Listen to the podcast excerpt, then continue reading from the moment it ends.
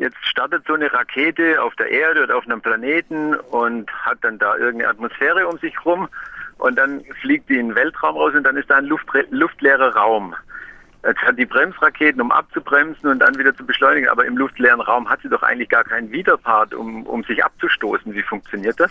Das ist eine interessante Frage. Das ist eine spannende Frage, denn äh, die Frage, die Sie aufwerfen, die ist auch historisch interessant, weil man hat früher tatsächlich gedacht, dass man, äh, dass man etwas braucht, um sich abzustoßen, wenn man äh, sich bewegen will. Und deswegen war so bis im, im, im 19. Jahrhundert konnte man ja nur spekulieren, was eine Rakete im, im Weltall macht. Und es gab wirklich viele Leute, die gesagt haben, eine Rakete kann im Weltall aus genau dem Grund nicht fliegen. Aber die Rakete stößt sich quasi an sich selber ab.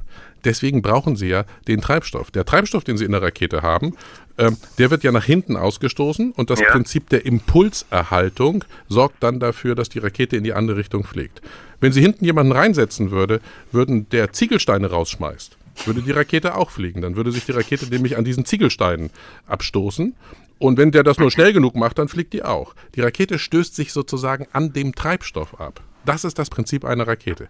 Die, die stößt ah, sich ja. nicht etwa an der Erde ab, wenn Sie denken, dass sie von der Erde losfliegt. Die stößt sich auch, auch da nicht an der Erde ab, sondern die stößt sich an ihrem Treibstoff ab. Das ist der wesentliche ja. Punkt. Ich dachte, es liegt an der, an der, weil, weil wir, ja, Flugzeug fliegt ja auch mit Düsenantrieb auf der Erde. Ich dachte, es liegt, weil wir die Luft um uns herum haben und dort dann praktisch sich das Triebwerk abstoßen kann, aber das ja, dachte ich auch beim immer. Flugzeug, beim Flugzeug haben sie ja zwei Effekte. Erstmal, dass das Flugzeug sich in der Luft äh, überhaupt befinden kann, liegt erstmal an den Tragflächen. Die nutzen ja, aus, ja. dass sie da einen Unterdruck erzeugen und das Flugzeug angehoben wird. Allerdings das Düsentriebwerk beim Flugzeug funktioniert wieder genauso wie eine Rakete. Da stößt sich das Flugzeug an dem Treibstoff ab, den das Flugzeug nach hinten ausstößt sozusagen. Ja. Äh, Herr Tolan, ich habe neulich nochmal Gravity gesehen. Ja. Also auch die beiden Astronauten, die da im, im äh, All verloren gehen, die da rumfliegen, die haben so kleine Düsen, mit denen sie sich steuern können.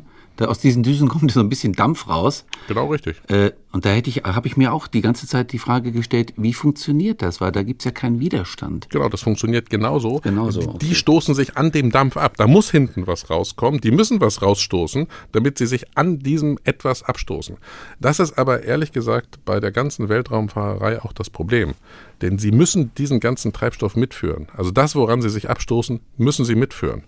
Und das sorgt halt dafür, dass die Geschwindigkeit unserer Raketen limitiert ist. Das macht es nicht ganz mhm. einfach, sich im Weltall schnell zu bewegen. Mhm. Und äh, das erklärt aber übrigens den Namen des Impulsantriebes bei Star Trek. Die Enterprise, wenn sie langsam fliegt, hat sie ja einen eigenen Antrieb, den sogenannten Impulsantrieb. Und da der Raketenantrieb auf der Impulserhaltung basiert, das, was ich Ihnen eben erklärt habe, ist nämlich in der physikalisch gesprochen Impulserhaltung. Ich glaube, daran kann man sehen, dass dieser langsame Antrieb der Enterprise einfach ein normaler Raketenantrieb ist. Gut.